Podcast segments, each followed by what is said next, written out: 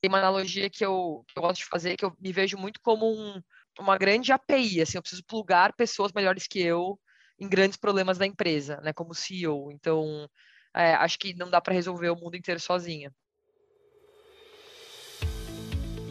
Olá, eu sou Brian Benioch, diretor na Axid, e bem-vindo ao Axid Talks, podcast em que falamos com empreendedores de sucesso que estão superando os limites e quebrando paradigmas. São as pessoas que estão in arena, na marra mesmo, empreendendo e tentando mudar a maneira com que fazemos as coisas para o melhor. E estamos aqui no Exceed Talks para aprender deles.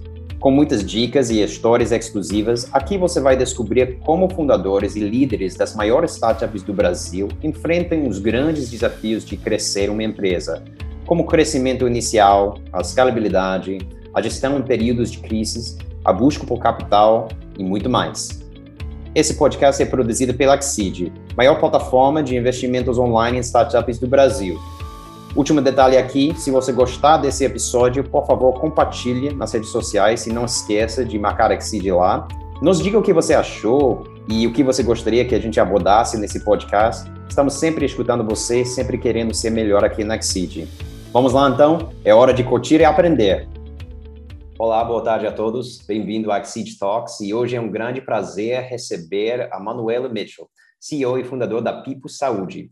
A People é uma plataforma digital de benefícios de saúde que está revolucionando a experiência que as pessoas têm com seus planos de saúde. A startup acabou de levantar 100 milhões de reais no seu Series A, foi a maior rodada Series A para uma health tech no Brasil.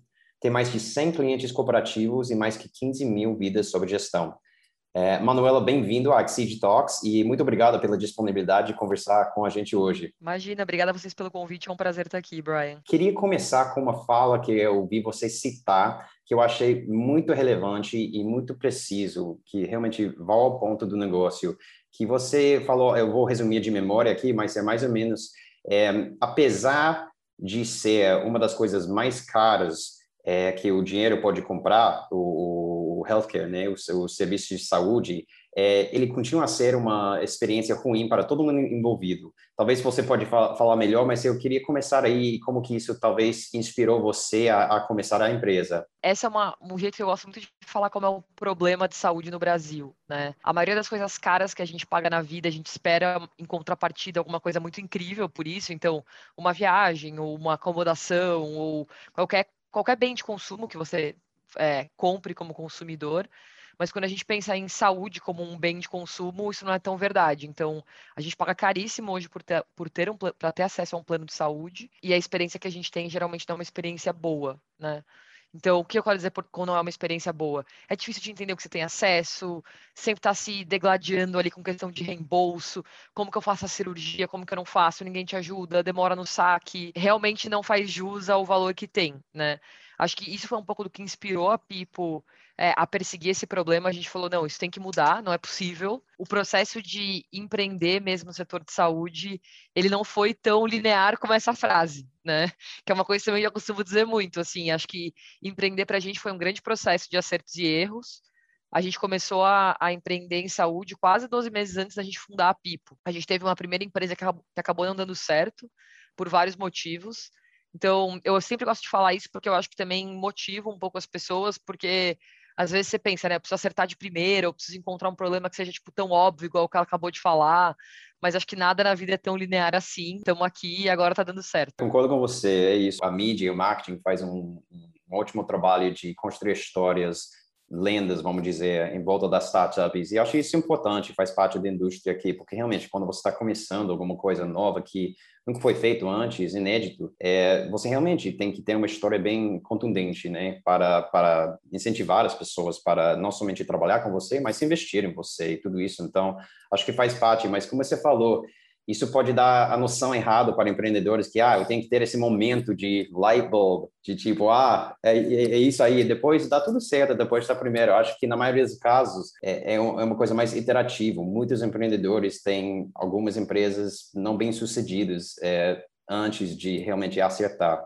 Quando a gente fala sobre é, a Pipa especificamente, meu entendimento que a inovação sobre a empresa é realmente no fato que vocês estão trazendo tecnologia é, um approach uh, data-driven, uh, baseado em algoritmos, e também é, baseado em realmente focar é, nos detalhes e alavancar a tecnologia para resolver as complexidades. E acho que a grande meta, se não me engano, é, lógico, é aprimorar, melhorar a experiência do consumidor, do, do, do cliente, né, cliente final, ao mesmo tempo abaixar os custos uh, para, para, você, para cliente, cliente, que é a empresa, né? Você pode falar um pouco mais sobre quais são essas complexidades e como que a tecnologia de vocês consegue resolver isso? Acho que tem um jeito bem, bem simples assim, de explicar, que é Hoje, em saúde, todo mundo que compra algum benefício de saúde, seja um plano de saúde, seja um plano dental, seja um seguro de vida, seja no caso de uma empresa, por exemplo, como um exame admissional, é, ou até um ambulatório, seja ele remoto ou seja ele físico da empresa, você sempre compra através de um canal, né? E todas essas coisas que eu acabei de falar, elas são produtos. Hoje existem dois principais métodos de inovação no setor. Tem gente que está tentando inovar do lado do produto. Então, eu sou um plano de saúde digital, eu sou um, uma, uma telemedicina, eu sou um atendimento primário. E o que a PIP está tentando trazer para o mercado é essa inovação no canal. Né? E o que a gente tenta fazer de maneira bem simplificada é se a gente é um canal de saúde com muita tecnologia, como que a gente consegue colher informações de vários lugares da jornada de saúde e ter uma visão mais completa da saúde das pessoas? Então, eu conheço o Brian no exame admissional, depois eu conheço o Brian quando ele usa o plano de saúde, depois eu entendo quando o Brian interage com a telemedicina dele, e eu, como um canal, eu consigo meio que ajudar as pessoas a engajarem com os benefícios da maneira correta, que leva elas para o melhor cuidado e para o menor custo. E aí, entrando um pouquinho no how de como a gente faz isso, é, é super importante a questão de dados, né? E depois algoritmos de recomendação, seja na hora de quais benefícios essa pessoa, essa empresa precisam comprar, seja no momento de quais benefícios ou qual rede essa pessoa precisa usar nesse momento, né? E a parte também de experiência, porque nada adianta também a gente ser muito data rich, mas a experiência de você fazer essas coisas não ser simples. Então, tem que ter uma experiência de compra melhor do que existe no mercado hoje, né? Eu tenho que ter uma experiência mais fácil, mais assertiva, com menos erro.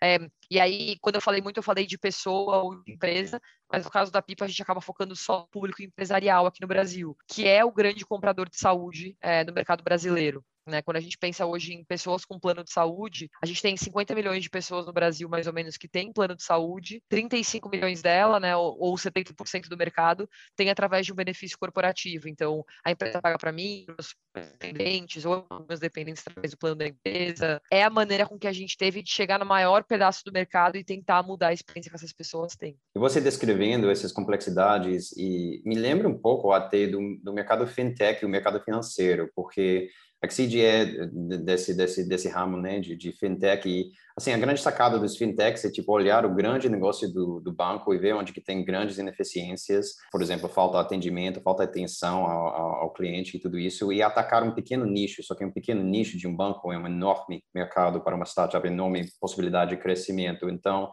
é, quando você estava falando, eu estava pensando tipo um pouco sobre a experiência antigo de, de investir para muitas pessoas no Brasil, que era visitar a gente, a, a agência, né, a corretora, sentar, tomar café, e você tinha um questionário bem pequeno, tipo, eles depois falaram, ah, você é moderado, você é arrojado, tudo isso, toma aqui de prateleira seu investimento. Parecido com isso, o, o healthcare system aqui, de tipo, é muito de prateleira e sem prestar atenção nas necessidades específicas de cada cliente. É um pouco disso que você está fazendo? É exatamente isso, assim, acho que é, é uma ótima analogia, e acho que assim como com serviços financeiros, o, mercado de saúde ele é super grande, então dá para você atacar focos bem definidos, assim. Então, quando eu falei um pouco daquela parte de produtos, né, tem várias pessoas que inovar na parte de produto, é quase que análogo de alguém inovando em investimentos, alguém inovando no crédito consignado, alguém inovando, é mais ou menos parecido com isso, né?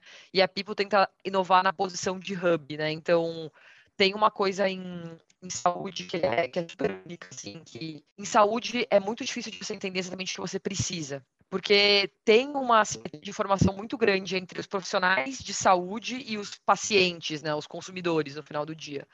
E aí a PIP se posiciona como esse, esse lei meio que neutro de como que a gente pode ajudar as pessoas a tomarem essas decisões.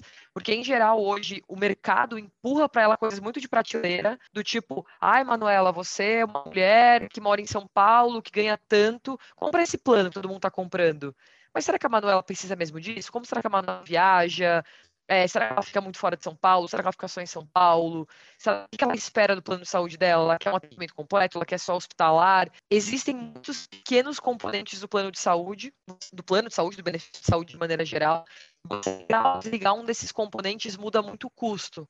Então, a gente traz esse papel de, de ser super, assim, uma recomendação super assertiva para a necessidade da pessoa, para conseguir encontrar o melhor custo para ela, mas que também seja compatível com as necessidades que ela tem. Perfeito. É, é, é uma coisa que é, é um pouco triste sobre, historicamente, né, sobre o Brasil, que é a falta de atendimento e atenção no consumidor em, em tantos setores, é, pode ser no setor financeiro e de saúde, é, é meio que uma preguiça pela parte de empresas grandes e eu acho que é permitido porque historicamente não tem competição, não tem concorrência, né? E isso é uma coisa que é muito bacana sobre o que os startups estão fazendo com essa disrupção, eles estão forçando mudança, é uma coisa que nos inspira muito aqui na Exceed de, de apoiar empreendedores porque eles estão conseguindo trazer melhores produtos e serviços para consumidor que historicamente esses consumidores ficam mercê a, a, grandes empresas que têm zero incentivo a, a, fazer fazer melhor, né? Fazer fazer um produto melhor. Então acho que People também está eh, fazendo um excelente trabalho uh, disso. Você falou sobre um, eh, uma coisa sobre pivotar antes. Você começou antes. Eu queria tocar só nisso também porque eu acho que é um assunto interessante para vários empreendedores que seguem Exceed Talks, que como você falou, é, é raro que você dá na primeira, que dá certo na primeira. Você tem que passar iterações. Então, parece que você começou, talvez quase como HR Tech, tipo, com outro modelo de negócio. Em algum momento, é, vocês decidiram que, olha, não vai dar certo, vamos pivotar. É, eu queria focar nesse momento e como tomar essa decisão porque acho que tem uma grande, não sei, mentalidade é, e espírito entre empreendedores de nunca desistir. Isso é super importante, eu acredito nisso, mas ao mesmo tempo chega um momento onde que você tem que falar isso não está dando certo e tem uma coisa melhor que a gente podia estar alocando nossos esforços e cursos, mas como tanta coisa que o empreendedor faz, não é fácil tomar essa decisão. Então, como que você aborda esse assunto? Como que você tomou essa decisão? Se você pode compartilhar um pouco do seu thought process ou do seu os variáveis que você considerou para chegar nessa decisão? Pegando um pouquinho do gancho da sua, da sua afirmação, assim, muita gente vem falar com a gente para entender um pouco qual é o momento certo de eventualmente pivotar, assim, Acho que, de maneira geral, é muito importante que o, que o empreendedor seja muito mais obcecado pelo problema que ele está resolvendo do que pela solução que ele tem. Eu acho que a disciplina que o empreendedor tem que ter, ela tem que se dar nisso, assim, é um relentless focus on the problem, rather than, tipo, um, uma obsessão pela solução. Às vezes eu vejo muito empreendedor, por exemplo, putz, eu montei aqui esse serviço para crianças, uma creche dando um exemplo totalmente fictício, mas às vezes isso está resolvendo o problema que você está tentando resolver. Qual o problema que você está tentando resolver? Sabe? Acho que essa pergunta é muito importante e sempre ficar voltando para esse ponto e ter menos apego à solução. Foi isso que a gente fez na Pipo, então, contando um pouco do processo, como foi pra gente, né? É, em 2018, eu e o Thiago, que é um dos meus sócios, ainda o Vinícius não tinha, entra... não tinha entrado oficialmente como sócio da Pipo, a gente montou uma empresa chamada Cells, e ela era uma empresa focada sempre, ela era uma empresa de saúde, mas ela era focada em prestar um serviço para o plano de saúde. Então, a gente queria trazer eficiência e reduzir desperdício para o plano. Né? O que lá nos Estados Unidos é chamado de Second Claim Reviewer, aqui no Brasil seria o equivalente a um revisor de contas médicas digital, alguma coisa mais ou menos assim. A gente ficou um ano meio que tentando um pouco emplacar esse conceito, sem sucesso por vários motivos, mas eu acho que o grande erro que a gente teve ali atrás foi a gente estava muito, a gente começou a empreender muito focado numa solução, né? Um pouco do processo foi, cara, existe esse conceito lá nos Estados Unidos, é, ele é um conceito provado de eficiência, o mercado brasileiro é muito parecido, a gente foi visitar vários planos de saúde, a papelada de, de na parte de hospitais é gigante, com certeza dá para fazer alguma coisa ali, vamos, isso aqui tem que dar certo, e a gente ficou, tipo, quase que um ano meio que indo, assim, mas foi muito um solution driven, assim, jeito de empreender, né? E aí, quando a gente se deu conta, chegou uma hora que a gente meio que conversou e a gente falou, putz, beleza, é isso mesmo, né? Tipo, que o mercado precisa. E a gente meio que chegou à conclusão que não. E a gente foi, pivot... foi, foi primeiro voltamos pro problema, para a prancheta, e aí a gente encontrou uma outra solução que era totalmente diferente, uma solução que vendia, que era uma solução empresarial, e aí a gente encontrou a Pipo né? Então a gente ficou, em 2019 a gente funda a Pipo oficialmente, então a Pipo tem mais, mais um pouquinho mais de dois anos agora, e a gente fundou a Pipo na figura de corretora. Então foi um processo de bastante aprendizado para a gente, que é muito mais fácil quando eu falo ele é, do que quando a gente viveu ele lá atrás, mas que foi super importante a gente ser muito assim obcecado por querer empreender, mas a gente ter sido muito também tem uma hora que a gente desapegou da solução e foi para uma outra e essa outra acabou dando certo. Se eu entendo bem, é, é, só para resumir um pouco, é que você trouxe a solução ao mercado, você tentou, tentou, tentou, mas não colou. Tipo, o consumidor não queria. E esse foi o sinal certo que a gente está no caminho errado aqui. Se, se o consumidor não quer, a gente tem que achar outra maneira para resolver o problema deles, né? Exato. É super importante sempre ter esse foco em tipo o que o, o, o cliente quer, né? Porque senão você está spinning your wheels e, e, não produzindo valor, né? Você falou alguma coisa também interessante é, sobre trazer ideias é, de sucesso, né, de lá fora e tentar implementar aqui no Brasil. Acho que esse é um caminho é, que vários empreendedores de sucesso têm aplicado. É meio que uma vantagem que empreendedores é, brasileiros têm, porque em muitos aspectos, é, em outros países, eles são tão mais avançados em determinados setores que o futuro já está lá. Então, é, você sabe a direção, você não sabe os específicos, como que vai ser acontecer aqui no Brasil, mas um exemplo bem simples, tipo, daqui a 10 anos você vai ter mais ou menos compras online, né? Só vai numa direção. Então, é, assim, é, isso é uma certa vantagem, mas existe o que você falou, uma, um desafio grande de, de tropicalização, de como que vai funcionar aqui na prática no, no Brasil. E o Brasil tem muitas complexidades e eu já ouvi você falar que você olha complexidade como oportunidade. É, eu queria que, que você fale um pouco mais sobre isso e, e porque pode ser um pouco contraintuitivo para algumas pessoas e não somente na perspectiva de, de setor, mas talvez no, no perspectiva do país mesmo, de, das complexidades de empreender no Brasil perante os Estados Unidos e Europa, por exemplo. Começando assim pelo primeiro ponto que você falou, que é a questão de empreender no Brasil, uma das coisas mais legais de ser empreendedor no Brasil é que, em geral, você não precisa reinventar o mundo. Você pode melhorar uma coisa que já existe de maneira significativa, né?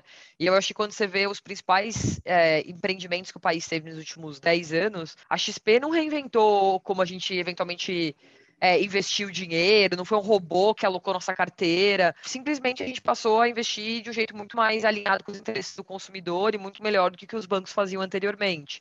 Acho que o Nubank é um banco digital, é uma melhora significativa em relação à experiência que a gente tem hoje de bancos mais incumbentes. É, empreender no Brasil tem muito disso, né, de poder melhorar versus reinventar que eu acho que é um, é um privilégio de quem é empreendedor aqui, porque é muito mais fácil você empreender assim do que você precisar criar uma rede social que é uma coisa muito mais complexa, que tem muito mais é, what ifs ali no meio, né? Pensando em países mais maduros. Mas também tem as, as dificuldades de se empreender no Brasil que vem dessa mesma oportunidade, que é o setor é as pessoas que você vai encontrar, os seus competidores são super engessados, o consumidor às vezes é mais engessado, principalmente se for B2C ou B2B, então as pessoas não adotam tecnologias novas ou não compram produtos e serviços novos com tanta facilidade igual outros mercados, a burocracia, às vezes o lobby, é, às vezes até o, o, tipo de conflitos que tem que passar, né? E, e eu acho que assim precisa de muita coragem, né, para empreender nesse, desse jeito no Brasil. E aí, comentando o seu segundo ponto da pergunta, que eu costumo falar muito assim, acho que tem uma frase que eu gosto muito de dizer aqui na Pipo, que é, se fosse fácil, já tinha sido feito. E eu acho que ela é uma frase muito boa, assim, para o empreendedor também ter ali, sempre com o pensamento recorrente. Porque hum, quando um problema é grande, ele também é muito complexo e muito cabeludo. Simplificar esse fluxo, criar uma experiência muito melhor é uma super oportunidade, mas é um super desafio também. Então, quando eu penso no que a Pipo faz, eu já Pipo está ali como um hub. Do lado tem a empresa, do lado tem o usuário, do lado tem as operadoras de saúde. Você tem três grandes atores ali, três grandes clientes no final do dia que você precisa criar é, uma solução que atenda as, as três partes. Isso não é fácil, pelo contrário, é super difícil. E aí eu falo assim, gente, é tão complexo que não vai ser fácil as pessoas conseguirem replicar isso daqui. Vamos continuar, né? É, então, eu acho que a complexidade também gera uma barreira de entrada muito grande para o empreendedor. Sim, é como o Warren Buffett fala, né? um protective mode, mode of protection no negócio. E eu, eu, eu acho que também o Brasil tem um pouco disso no nível país também, como você mencionou que é, a frase é, que, que a gente cita em inglês é, é que Brazil is not for beginners. É, é bem difícil fazer negócios aqui, é bem difícil começar e tudo isso, mas essa dificuldade faz com que as pessoas que conseguem fazer, eles têm menos concorrência, eles têm menos dificuldade uma vez que eles chegam a um determinado patamar. é, porque é tão difícil começar aqui no Brasil. Então, é, e como você falou, o mercado aqui é enorme, enorme. Então, se você consegue conquistar um grande nicho no, no mercado doméstico aqui no Brasil, já é suficiente. É, é, muito grande o mercado aqui, muita oportunidade. Então, acho que é uma coisa importante para os empreendedores lembrar que essas complexidades também são seus amigos de uma certa forma, se você não desiste e consegue conquistar. Uma coisa também que eu queria eh, entrar é, em mais detalhe com você que, é, primeiro, parabéns, sinceramente, pela, pelo sucesso da People, do que estão fazendo, pela rodada, maior rodada para uma health tech até hoje é, no Brasil, 100 milhões de reais. Uma coisa que eu penso sempre quando eu vejo uh, uma, uma startup de sucesso captando é, tanto dinheiro que agora está em outro patamar, outro momento, e eles estão começando é, outra etapa de crescimento, porque quando você cresce uma empresa, é, você tem que atingir marcos e coisas que funcionam, ponto A, ponto B, não necessariamente funcionam ponto B a ponto C.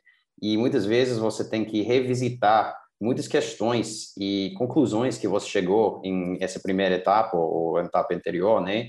E falar isso é verdade ainda ou a gente tem que mudar nosso ponto de vista sobre isso e fazer um pouco diferente. Eu queria entender o que você enxerga como seus grandes desafios a partir de agora com essa nova etapa de crescimento é, que a que a People está perante que é, está enfrentando agora. É, eu costumo dizer que, que fundraising é, é igual salto em altura, assim, cada vez que vai passando rodada vai aumentando o sarrafo ali, né? E e dependendo de quanto for a sua rodada, mais ainda ele aumenta de uma rodada para outra. Então, eu tenho uma frase que costumo dizer muito aqui, que é with great money comes great responsibilities, né? Eu acho que isso é muito verdade. É, a gente fez uma rodada super legal, super grande aqui na Pipo, que dá pra gente muita pista para fazer legal, né? Então, quando eu vejo um negócio como a Pipo, a gente não tem hoje um balanço para emprestar dinheiro, a gente não tem hoje uma necessidade de um balanço para tomar risco atuarial, porque a gente não é uma seguradora ou uma operadora. Então, quando a gente pensa em 100 milhões de reais, a gente pensa em 100 milhões de reais para investimento em pessoas e crescimento. É, tá bem asset light, né? É muito asset light, assim, mas no final do dia, para conseguir fazer o business crescer na, na velocidade que a gente precisa fazer crescer para chegar numa próxima rodada, precisa de muita pessoa, precisa contratar muita gente, o time vai crescer rápido. Quando eu olho para os próximos 12 meses, acho que o primeiro desafio que a gente tem é de construir o time certo para essa nova fase, né? Então, eu acho que contratar líderes que são os líderes que, que levam a gente para o próximo estágio, é, que não são só os líderes de, que levam a Pipo de hoje para amanhã, mas que pilotam a Pipo pelos próximos quatro anos, né? Então, fazer um investimento mais agressivo em pessoas, é um investimento muito grande em produto e tecnologia. Então, quando eu olho um pouco para a dinâmica que a gente tem no mercado B2B, o mercado B2B nunca vai crescer tão rápido igual o mercado B2C cresce, mas se você tem um serviço e um produto muito bom, eu acho que esse crescimento ele vem um pouco mais para a segunda, terceira fase do seu negócio. Então, quando eu olho para os próximos 12 meses, o meu objetivo como CEO é garantir que a gente tem um produto incrível, que ele é muito melhor do que o produto que existe hoje no mercado. E para a gente chegar lá, a gente precisa de um time de engenharia muito grande, de produto muito bom, com uma visão de produto muito diferente do que existe no mercado hoje. Eu preciso de pessoas que tragam a alavanca de, de comunicação é, para o mercado, comunicar essas coisas que o produto está fazendo de uma maneira super assertiva. Então, acho que o foco para os próximos 12 meses continua sendo a Pipa é incontestavelmente a melhor corretora. E eu acho que um pouco do elemento mais de growth agressivo, ele entra um pouco mais para frente com algumas coisas já aprovadas. Então, acho que esse é um pouco dos desafios que a gente tem, são desafios muito grandes por ser asset light, passa por um crescimento muito grande de pessoas. Toda vez que você cresce muito pessoas, você tem um risco muito grande de perder cultura. E eu acho que como startup, né, o que você precisa precisa garantir que você tem ali no, na sua empresa, no seu ambiente de trabalho, é uma cultura incrível, onde as pessoas são o tempo inteiro desafiadas e estimuladas a estarem lá todos os dias. Essa é a grande vantagem competitiva de uma startup no final do dia, né? A quantidade de cérebros que ela tem ali dentro então, eu me preocupo muito com a velocidade que a gente está crescendo, como que a gente está onboardando essas pessoas. E eu vejo muito no meu papel de CEO um pouco de dosar isso e garantir que elas estão entrando num lugar onde elas entendem é, a empresa, o mercado que a gente está inserido, o cliente que a gente atende, para onde a gente quer ir, e eu acho que esse é o meu principal desafio pelo, pelos próximos 12 meses. O ponto sobre cultura é bem interessante e eu acho que também é uma coisa que é diferente para cada empresa. Para vocês, na, na Pipo, a coisa de cultura foi alguma coisa que, assim, já estava evidente entre você e, e seus sócios fundadores desde o início e vocês já tinham os princípios é, desde a, a, vamos dizer, ou foi uma coisa mais orgânica que você foi definido é, ao longo do tempo trabalhando juntos e meio que solidificou recentemente e agora vocês estão implementando? Como, como que fica aí dentro de, da People esse assunto da cultura? Antes da gente até falar um pouco sobre solução e meus sócios, né, como que a People ia resolver aquele problema, o que seria e qual seria o produto, a gente começou falando de cultura. Então, antes da gente assinar, assim, vamos dizer, nós somos sócios da People, a gente hum, escreveu um, um memorando de cultura, vamos dizer assim, que era relativamente curto, eram duas páginas no, no Google Docs, que diziam alguns dos pilares que a gente não abriria a mão, né? E aí, as primeiras 20, 30 pessoas que entraram na empresa, a gente passava com elas por esse documento, colhia inputs delas também. Então, a cultura não foi uma coisa que só veio de nós três, mas a gente tentou também que todo mundo tivesse comprado é, e tivesse dado feedback, sugestões sobre aquela cultura. Porque, por exemplo, tinham coisas que para a gente soava como ah, isso aqui é, tudo bem, escreveu desse jeito, mas é quando mais pessoas liam aquilo, falavam, eu, será que precisa estar escrito isso daqui no documento de cultura? Então a gente foi colhendo muitos inputs, aí depois passou de 30 para 70. A gente foi numa uma ótica de tentar simplificar um pouco nossa cultura, então antes era um documento de duas páginas, tinham, sei lá, 20 itens como que a gente consegue capturar isso em cinco grandes pilares que são realmente importantes para a empresa. É, e agora que a gente está numa fase já de passando em pessoas, como que a gente garante que a gente está criando um jeito de trabalhar que reflete muito bem esses cinco pilares e que esses cinco tanto no processo de contratação das pessoas, quanto no que elas vão viver quando elas trabalham na PIP. Às vezes as pessoas também ficam muito apegadas à cultura que elas tinham lá no começo. É muito comum você ver isso em startup, né? Putz, quando a gente tinha uma casinha tinha 10 pessoas, a gente era ágil, a gente era colaborativo. É, mas assim, a cultura muda e tá tudo bem. Eu acho que é muito importante ter um pouco dessa consciência também. Quando você está em 10 pessoas numa casa trabalhando, é óbvio que a comunicação é mais fluida. É óbvio que todo mundo tem mais contexto. Tá bom, deixa eu tá. voltar aqui. Tá. É, acho que a palavra-chave de quando você vai crescer é intencionalidade. Precisa ser cada vez mais intencional como empreendedor em a cultura e garantir que cada vez mais o jeito de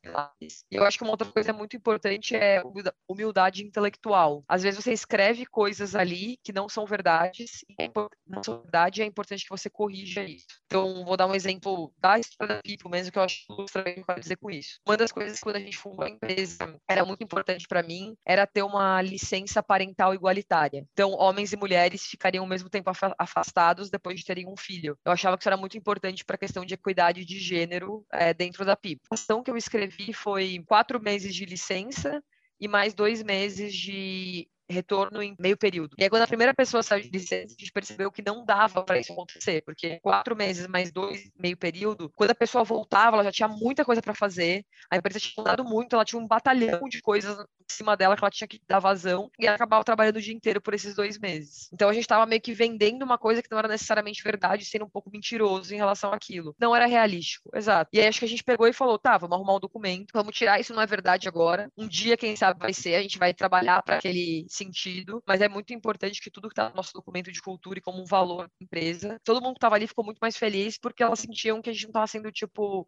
é, intelectualmente desonesto com ninguém. É, exatamente. Você está lidando com a realidade e você tem que, como todas as coisas com startup, você tem que tentar e iterar é, e, e, ver se funcionar. E se não funcionar, é, você tem que tirar e, e, implementar o que funciona. No negócio de cultura também, é, para fundadores que, que estão começando, super interessante porque é uma oportunidade também, porque semelhanças interessantes entre cultura e, por exemplo, é, tipo religião até, por exemplo, porque você está definindo uma série de princípios e valores que todo mundo acredita. Se você quer trabalhar aqui, você quer fazer parte desse grupo, a gente acredita nisso. Se você também acredita, bem conosco. Se não, talvez não seja lugar para você. É bem bacana nesse sentido, se você olhar a perspectiva do empreendedor, que você consegue criar esse próprio e, e conseguir atrair e passar todo o seu tempo, que pode ser muitas horas por dia, com pessoas que têm os mesmos valores que você, que não é necessariamente a coisa mais fácil no mundo, mas você sendo um empreendedor, você consegue construir, vamos dizer, uma casa onde que está escrito na parede, pessoas que estão aqui acreditam nessas coisas. E você define isso como fundador. Então, isso é, é um desafio, mas também é, é, muito bacana, é uma oportunidade, eu diria. O, uma coisa que eu queria entrar com você especificamente também que eu acho super interessante é, você é, falar. E eu acho que você é, é inspiradora, muito inspiradora para muitos é, empreendedores, qualquer empreendedor, mas especificamente para mulheres também, porque ainda não temos tantos casos de sucesso em comparação com homens, né, de, de, de mulheres liderando startups de enorme sucesso como a People. Eu queria que é, você compartilhar um pouco da sua experiência de ser empreendedora, coisas específicas, desafios talvez que você tinha que enfrentar, que talvez não seria o mesmo caso que se você fosse homem. E o que você acha sobre, sobre se, se essas coisas estão melhorando, se estão é, mudando? A taxa é bom, está mudando rápido o suficiente? É, é, que pode compartilhar um pouco, é porque eu acho que tem muitos empreendedores que estão tentando, estão na luta, mas estão se sentindo muito sozinhas. Então, talvez você podia passar algumas palavras para elas para ajudar. Com certeza. Tem uma coisa ainda que, que no mercado de tecnologia né, acontece que o mercado de tecnologia é muito mais progressista, as empresas falam muito mais de diversidade, coisas do tipo, mas quando a gente vai olhar ali para hard data, né, o número de CEOs mulheres ainda é muito pequeno, inclusive bem parecido com o mercado mais tradicional, né? Então, é, ainda é uma figura relativamente solitária ser uma empreendedora mulher no Brasil, e eu fico muito feliz se eu puder influenciar positivamente outras empreendedoras que querem começar é, a empreender aqui no, no país. Inclusive, eu tento sempre dedicar um pouco do meu tempo para mentorar, ajudar empreendedoras mulheres e estar tá um pouco próxima da causa de empreendedorismo feminino, é, porque eu acho que é assim que você vai mudando o mundo, assim, através de representatividade, um pouquinho de cada vez. É, falando um pouquinho da minha experiência, né? Eu sempre tive num ambiente muito assim, com muitos homens, assim, até na minha antes de entender e até pessoa mesmo, assim, eu sempre tive muito mais amigos homens que mulheres, eu trabalhei no mercado financeiro, fiz uma faculdade de economia que tinha muito mais homem na minha sala do que mulher. Para mim, também, eu meio que aprendendo a lidar com essa falta de mulheres ao meu redor, assim, como uma coisa que eu fui meio que normalizando. É, na minha carreira. Eu não sofri tanto com essa falta de referência do meu lado. Assim, não, é de referência, eu tive muitas referências mulheres que me, me puxaram muito. Assim, eu lembro muito da, da Cris Junqueira, alguém que eu me inspirei muito quando eu queria começar a empreender. É, até da Elizabeth Holmes, da Teranos, quando eu cobri a saúde, ela é um caso ruim, né, depois do final, mas assim, quando eu comecei a cobrir saúde, eu olhava para ela e falava, cara, que mulher incrível, tipo, o que ela tá fazendo nos Estados Unidos, então... Steve Jobs feminina. É o Steve Jobs feminino, então assim, é, eu acho que é, o, o, exemplo é tudo, assim, é muito importante. Fundraising é um lugar que você não encontra outras mulheres, assim, e é um ambiente meio agressivo, de um jeito não necessariamente boa a palavra, às vezes é um jeito meio como os homens fazem negócios, assim, jogando as Tipo, às vezes tem um pouco de pressão, de colocar na parede, de botar um exploding offer, um timeline. E eu acho que às vezes as mulheres lidam melhor, é, não lidam tão bem com esse tipo de pressão. Então, acho legal a gente ter mais mulheres que fazem as coisas de outro jeito, tanto como investidoras como empreendedoras, para também mudar um pouco como a banda toca nesse mercado. E eu acho que o mercado de engenharia também é um mercado é, muito de muitos homens, então uma mulher ainda também, tipo, recrutar mais engenheiros sofre um pouco mais para conseguir gerar aquela empatia, é, para ter outros, para ter mais networking naquele mercado. Mas eu acho que devagar as coisas estão mudando, né? Acho que a direção que a gente está viajando, ela é boa. Cada vez mais eu vejo mulheres querendo ser engenheiras de software, querendo ser empreendedoras, querendo vir falar comigo para fundraise, coisas do tipo. Eu não sei se a velocidade é a velocidade ideal, eu acho que não. É, eu ainda sinto que a gente poderia estar se mexendo mais rápido do que a gente está, de fato, mas é, é, bem melhor do que há 5, 10 anos atrás, que basicamente não tinha, né? Se a gente pensa quase que na geração de empreendedores número um do Brasil, tinha pouquíssimas mulheres, então agora a gente já tem mais algumas. Não, legal, muito legal.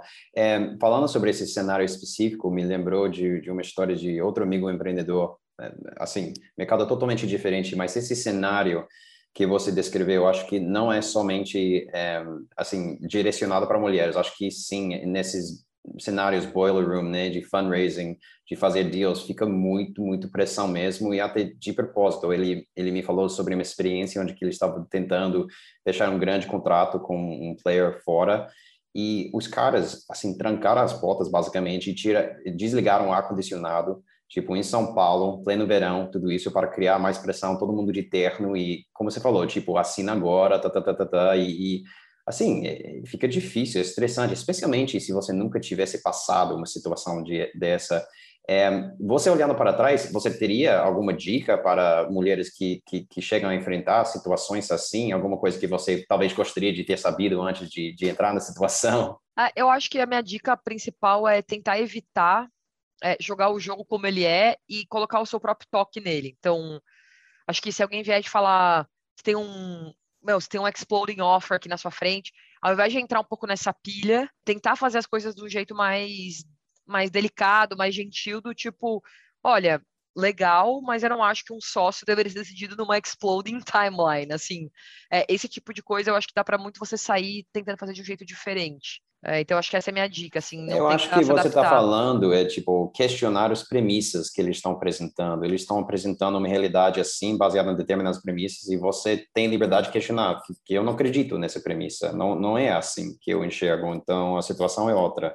E, e ter a coragem de, de falar isso. Exato. É, é, esse negócio de, de, de mulher de sucesso, realmente, acho que tem ainda para me, muito para melhorar, mas como você falou, tá, tá melhorando muito.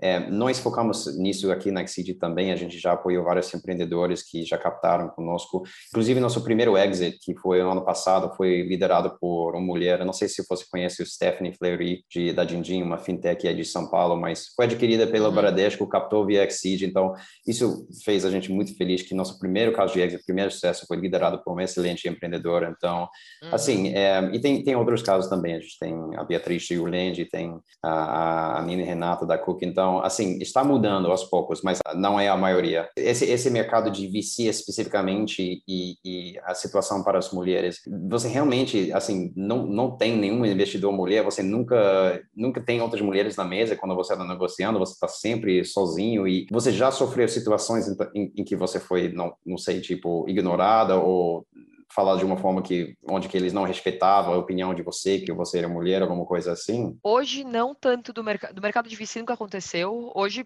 é, eu tenho investidoras mulheres na Pipo, legal, é, mas legal. tem muito menor número que eu tenho investidores homens, né? Uhum. Então se eu pensar, eu, eu, interajo muito mais com homens do que eu interajo com mulheres aqui na, no âmbito de investidoras, mas eu acho que o mercado de VC, assim, ele é muito mais friendly, uhum. mercado, por exemplo, de private equity ou mercado ah, mais sim. incumbente.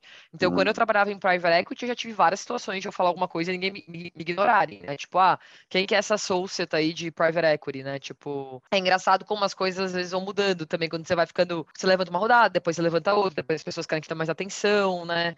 Então, hoje eu já não sofro, sofro mais com isso, mas definitivamente já passei por várias situações dessas na minha carreira. Trocando de assunto um pouco, é, eu queria falar também sobre talvez algumas das suas práticas é, que você implementa como profissional de gerenciar seu, seu próprio negócio, crescer o próprio negócio, é, que talvez são assuntos que nossos empreendedores que escutam Exit Talks estão lutando com isso agora. Por exemplo, um que é muito relevante, que ficou muito evidente é, com a pandemia, né, e os lockdowns e tudo isso, foi o assunto de cash burn e controlar e, e, e equilibrar essa agressividade em crescimento versus é, ter caixa suficiente para, para e, e, manter um determinado runway, porque no mundo de startups você se sente muito pressão para, para crescer todo mês, crescer todo mês, crescer todo mês, e isso muitas vezes isso implica, né, perder dinheiro todo mês, cash burn e tudo isso, mas tem o downside também quando você tem eventos inéditos, né, onde e onde e talvez o, funding vai secar, né, vai dry up na sua frente e o que, que vai acontecer depois de passar, eu acho que você passou isso na, na, na People, depois de passar essa experiência, qual é a sua perspectiva de como equilibrar esse, esse desejo de, de crescer rápido, mas também de forma um, saudável? Eu acho que tem uma coisa muito assim, importante de foco em como você pensa no crescimento. Então, acho que pensar no crescimento de maneira muito mais contínua do que, tipo, olhar para o lugar final. Então, uma vez um, um, empreendedor americano me disse uma frase que meio que me marcou, que é negócio se constrói em capítulos. Então, não em uma história final com um happy ending. Então, você quer crescer 5% todo mês e foca nesse 5% todo mês. Não fica tão focado em isso vai dar quatro vezes lá no final do ano. Né? Acho que essa é uma coisa muito boa para manage ansiedade e também conseguir criar crescimento saudável porque crescimento saudável é uma coisa constante, recorrente, é assim que great businesses se constroem, né? Em geral, não é bateladas assim, tipo, ah, tinha zero clientes, agora eu tenho 20. Não, em geral é 0, 1, 2, 3. Então, acho que essa é uma coisa muito importante. E a questão do cash burn, eu acho que é muito importante você, como empreendedor, entender um pouco da onde está vindo o seu burn, né? Então, sempre olhar para quais são os principais fontes de queima de caixa, então o que é pessoas, o que são coisas que eu posso cortar, né? Acho que tem, tem, tem um jeito bom que um sócio meu aqui da PIP fala, o Vinícius, que ele fala, existem decisões reversíveis e irreversíveis. Então, contratar uma pessoa não é irreversível, mas é muito mais difícil de você mudar. Quanto também quão flexível está o seu custo e como você consegue mexer isso ao longo do tempo, e sempre tá pensando com muita folga em relação a, a cash runaway, né? Que seria o tempo de caixa que você tem. Não, evitar muito situações onde você fica, tipo, três meses de de caixa, assim, isso é péssimo. Às vezes você pode ter, porque às vezes você não está conseguindo pegar tração, você precisa ir meio para um Hail Mary. Existem vários negócios também super bem sucedidos que chegaram nesse ponto. Em geral, evitar e conseguir meio que se planejar com um pouco de antecedência para, putz, se eu estou com nove meses de caixa agora, eu vou começar a fundraise, vou começar esses, esses papos, porque eles devem demorar quatro, cinco meses. Então, quando eu levantar esse dinheiro, eu vou ter três, quatro meses de caixa ali na frente. Então, sempre plan ahead, acho que é um outro conselho muito importante. É, acho que todo mundo tinha que reavaliar é, é, a perspectiva sobre isso com, com, com, a pandemia e tudo isso. Você comentou alguma coisa que eu achei interessante também, que você falou que é um assunto que gera muita ansiedade entre, entre todos os, os empreendedores e, assim, é, na raiz de muita ansiedade e incerteza certeza. Uma pergunta um pouco mais geral para você, que, é, assim, como empreendedores, empreendedoras, é, incerteza é fato cotidiano é, da, da, vida, então você enfrenta isso todo dia. É, como você especificamente lida com incerteza? É, o, que, que você como você aborda situações em que não tem uma resposta clara? No final do dia, acho que empreender é muito saber lidar com a incerteza, assim. É, acho que cada pessoa tem um superpoder, né? Ninguém é completo. Se eu tivesse que fazer uma autoavaliação, acho que eu tenho um superpoder que é de saber lidar com a incerteza, assim, no sentido que eu não sofro muito por coisas que eu não consigo controlar e eu tento focar muito nas coisas que eu consigo e ter um pensamento muito incremental. Então, eu não sou uma pessoa, por exemplo, que deu nove, sei lá, oito horas da noite, nove horas da noite, parei de trabalhar, eu não fico tentando sofrer muito das nove às onze, que é o horário que eu tenho de tempo livre, assim.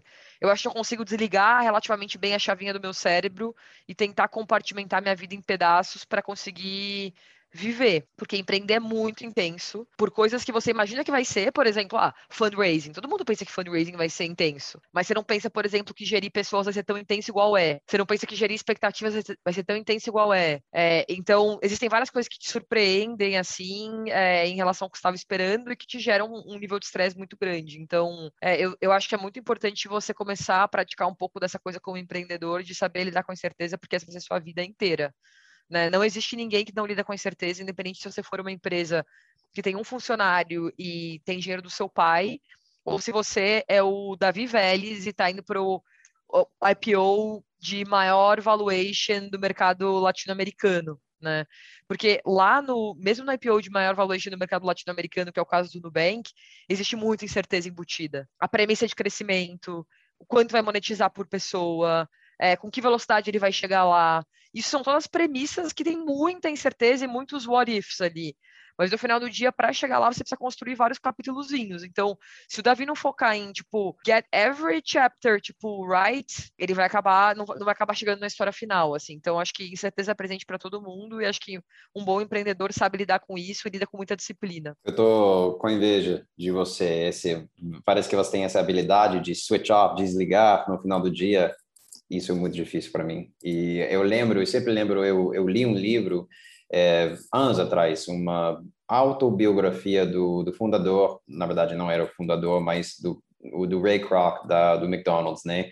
E é, agora já foi feito o filme e tudo isso, mas foi um cara que, assim, ele fez três trabalhos, trabalhava horas e horas por dia, dormia três, quatro horas por dia, porque tinha três trabalhos, pianista e várias outras coisas, vendedor e tudo isso.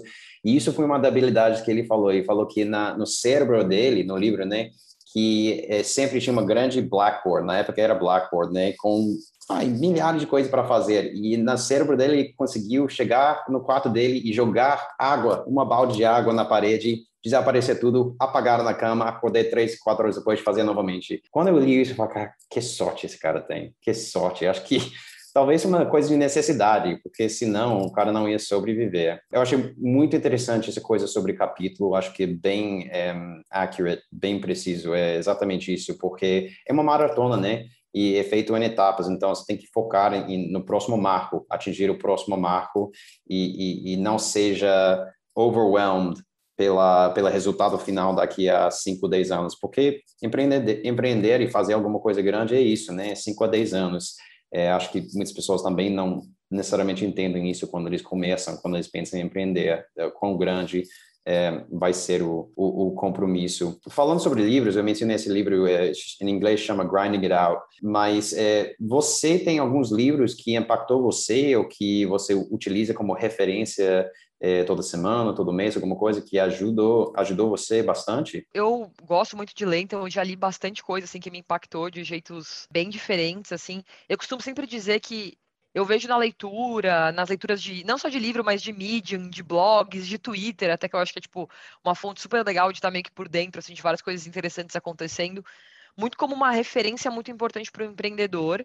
Mas eu acho que é importante entender também que é uma referência, porque não dá para você tentar pegar aquilo e jogar Ctrl C, Ctrl V na sua realidade, porque muitas vezes é frustrante. Só fazer um preâmbulo assim, acho que acho que uma coisa que eu vejo muito em empreendedores é a pessoa falando assim: "Ah, porque o Uber fez isso, isso, isso, deu certo. Tá, assim, o Uber tem, sei lá, quantos bilhões de, de dólares captados, quantos anos de fundação, quantos software engineers, assim, tipo, se eu me comparar ao Uber, eu, eu morro amanhã de depressão, entendeu? Tipo, é óbvio que a People é muito pior do que o Uber em muitas coisas, a gente tem muito menos software engineers, mas eu acho que a gente tem que pegar, assim, inspirações. É...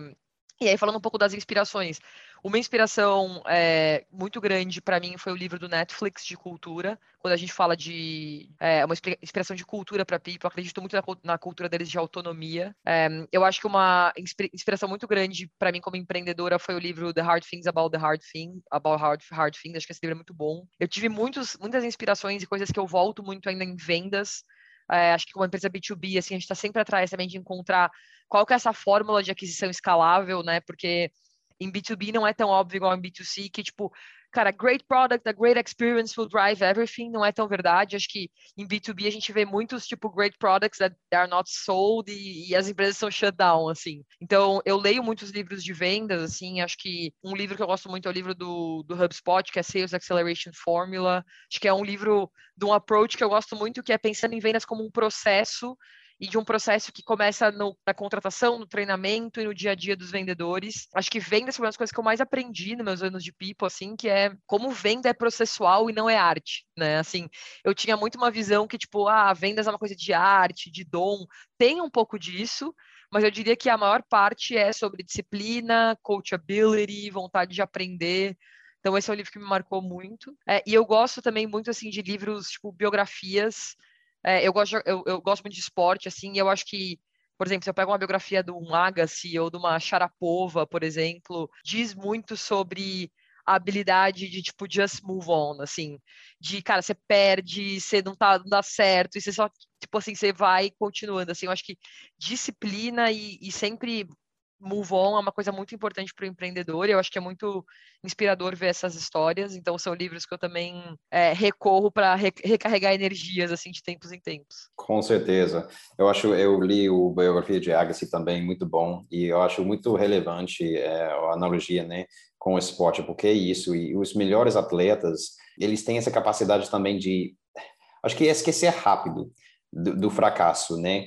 É, você olha qualquer é, tipo estrela, né, de sucesso, eles eles fazem jogadas erradas, eles Tom Brady throws interceptions, sabe? Ele é mais mais é esse negócio de nunca desistir e tipo ele em inglês a gente fala eles não ficam beating themselves up, tipo depois da jogada, tipo aí fica ah, se sentindo pena para eles mesmos e não conseguem voltar a performar, eles tipo acontece, é, vamos entender o que aconteceu, o que que deu ruim vamos não repetir, vamos consertar e tá, cara, vamos, vamos volta para jogo. E eu acho que empreendedorismo tem muito disso também, porque é, você vai ter inúmeros pequenos é, fracassos no seu caminho a sucesso. É a maneira que você lida com isso é, que, que, que vai fazer seu sucesso no longo prazo, vamos dizer. Você mencionou alguma coisa sobre vendas que eu até queria perguntar para você, como você falou, vocês estão focados em B2B. Eu acho que muitos empreendedores que, que seguem Exceed Talks também estão tentando implementar modelos B2B. E essa questão de, um, eh, de sales cycle, ciclo de vendas para B2B, que pode ser mais longo e tudo isso, e tipo, como você falou, não é muito claro como necessariamente abordar isso. Tem várias é, maneiras que você podia abordar esse processo de vendas. Tem algumas pessoas que adotam essa prática de achar a pessoa certa da, dentro da organização e desenvolver esse relacionamento e tudo isso, tentar vender através top-down deles. Depois você tem outros, é, vamos dizer, software companies que aborda, que, que, que, adotam a abordagem de vamos, vamos atacar o cliente final, o funcionário com o nosso produto, mostrar quão bom é e tentar viralizar dentro da empresa e meio que forçar a empresa bottom-up de adotar nosso nosso produto. O, o que você você poderia passar algumas dicas porque assim o crescimento de vocês é impressionante. Eu acho que vocês foram de 0 a 70 clientes cooperativos no ano 2020, alguma coisa assim. E depois vocês estão crescendo o número de vidas rapidamente também é, em 2021. É, você tem algum, lógico, não para divulgar segredos, né? Mas é, alguma coisa que você podia passar, experiência para ajudar as pessoas? Acho que a primeira coisa é cada caso é muito um caso, assim. Acho que vale a pena entender sua venda é mais transacional, ela é mais complexa, quantas pessoas você precisa falar antes de convencer alguém a comprar, é uma compra cara, uma compra barata, acho que depende muito, acho que a PIP está no esteio mais difícil, que é caro, tem um ciclo, então assim, as pessoas compram geralmente uma vez por ano, tem vários stakeholders envolvidos, então várias pessoas da diretoria participam dessa compra, e eu acho que isso torna nossa venda muito particular. Então, quando eu penso em coisas que inspiram a Pipo, empresas que a gente pode aprender com, talvez uma empresa de cloud ou de ERP, tipo uma SAP, uma Oracle, sejam até histórias mais parecidas com a gente do que se eu pensar, por exemplo, num Typeform, que às vezes tem um pouco de B2C, B2B, mas é muito mais barato, é muito mais fácil você comprar e depois desistir. Aí você pode fazer um free trial por 30 dias, coisas do tipo. É, no nosso caso, falando assim especificamente, né, acho que os aprendizados que a gente teve foram, meu, a importância de você conhecer muito bem as pessoas que você tá, que são seus interlocutores e as dores que elas têm, é, e como que você conecta seu produto com essas dores, né? Acho que é, vendas B2B complexa e relacional é muito mais sobre fazer perguntas, entender o seu cliente e depois conectar o seu produto do que o contrário. Então, acho que que muita gente erra às vezes em vendas é ficar, tipo, pitchando um produto. Tipo, meu, meu produto é ótimo. Isso pode funcionar na venda transacional, mas vai funcionar uma coisa super complexa e consultiva igual que a gente faz. Acho que um outro aprendizado que eu tive muito grande em vendas é a importância de pensar em tudo que você faz de maneira relativamente escalável desde o começo é, e de você ver tudo assim de uma maneira bem processual. Então, vai ter 10 etapas para você chegar lá é, na venda concluída como que você mapeia cada uma delas de um fluxo, o que, que é sucesso em cada uma daquelas etapas, com quem que você vai falar, qual material você vai ter. Uma vez eu conheci um investidor que falou, eu não contrato nenhum head de vendas que não leu a Meta, que é um livro de engenharia de produção. É, porque eu acho que tem muito de engenharia de produção e muito de etapa e processo em vendas consultivas B2B. É, eu ainda estou tentando aprender como é que isso, como isso é feito, então não tem nenhum secret sauce assim da People, mas eu acho que essas coisas foram coisas importantes que a gente aprendeu e de trazer gente que sabe mais que você o tempo inteiro enquanto empreendedor. Então, uma, acho que no começo é muito importante o empreendedor estar tá lá, entender o, entender o consumidor dele, ler livros, se esforçar, mas a partir do momento que você pick up some traction, como que você traz gente melhor que você, né? Acho que tem uma analogia que eu, que eu gosto de fazer, que eu me vejo muito como um, uma grande API, assim, eu preciso plugar pessoas melhores que eu em grandes problemas da empresa, né, como CEO. Então, é, acho que não dá para resolver o mundo inteiro sozinha. Fantástico, acho isso uma excelente analogia. Realmente é isso, porque temos muita cultura, é, acho que no, no oeste do mundo, né, dessa cultura de individualismo individual. O indivíduo pode fazer tudo, mas quando você tenta atacar problemas grandes, como você falou, cabeludos, né? E fazer coisas grandes, você percebe rapidamente que você não sabe de tudo e você não pode fazer tudo sozinho. Então, como você falou, eh, a dica é achar pessoas melhores que vocês, que têm mais experiência que você em determinado setor, com determinado tarefa ou mercado, alguma coisa assim, e, e inspirar e unir e, e, e trazer, trazer junto com você. Acho que essa é a receita de sucesso, de, de, de, muito empreendedor de sucesso. Muito obrigado, assim, a conversa tem sido excelente. Eu queria só deixar é, uma última, não sei, final thought, uma, uma, assim, a gente tem muitos empreendedores que seguem o podcast, que é Next Talks, que estão tentando é, crescer seus próprios negócios, estão querendo atingir um patamar de sucesso que nem a People. É, e se você puder é, deixar um recado, dicas, alguma coisa para eles, o que, que você falaria para, para eles que estão escutando? Primeira coisa que eu falaria é encontrem um problema grande o suficiente para vocês resolverem. Né? Acho que isso é muito importante na hora de empreender. Encontre um problema que vocês são de fato apaixonados, porque você vai viver esse problema pelos próximos 10 anos da sua vida. Então você não pode enjoar dele de maneira muito rápida. É alguma coisa que você genuinamente tem que se conectar. Acho que eu, a terceira coisa que eu já falei que é um pouquinho antes, mas para mim que é muito importante é foquem no problema e não na solução. Eu vejo muita gente que vem falar comigo assim que tá às vezes muito apaixonada por uma solução que criou. Ah, eu quero ser o Uber do mercado XPTO. Não, assim, mas por que que você quer fazer isso? Assim, por, qual é o problema que você está vendo ali? Tu, quarta dica é se cerque de pessoas muito melhores que você. Como empreendedor é impossível que você saiba fazer tudo sozinho é, ou sozinha.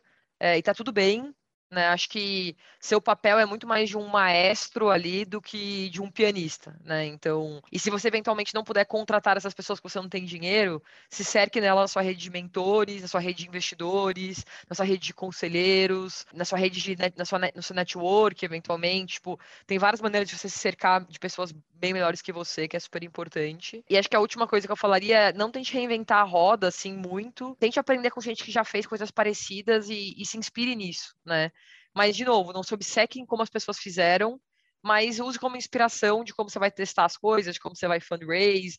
Encontre seu próprio jeito também de ter sucesso, né? Porque eu acho que cada um também se sente confortável de um jeito. Se eu falasse aqui para vocês, ah, fundraising bem sucedido vai ser muito agressivo, mas você eventualmente é uma pessoa muito agressiva, isso não vai ressoar com você, você nunca vai fazer isso bem. Tente encontrar um jeito de fazer fundraising à sua maneira, por exemplo, como um caso aqui, mas existe definitivamente um jeito diferente de fazer aquilo. Siga um pouco dos seus instintos também. Acho que esses são um pouco dos meus meus thoughts assim para todo mundo que quer empreender ou que está empreendendo. Fantástico, excelente muita coisa aí de valor que, que dá para refletir.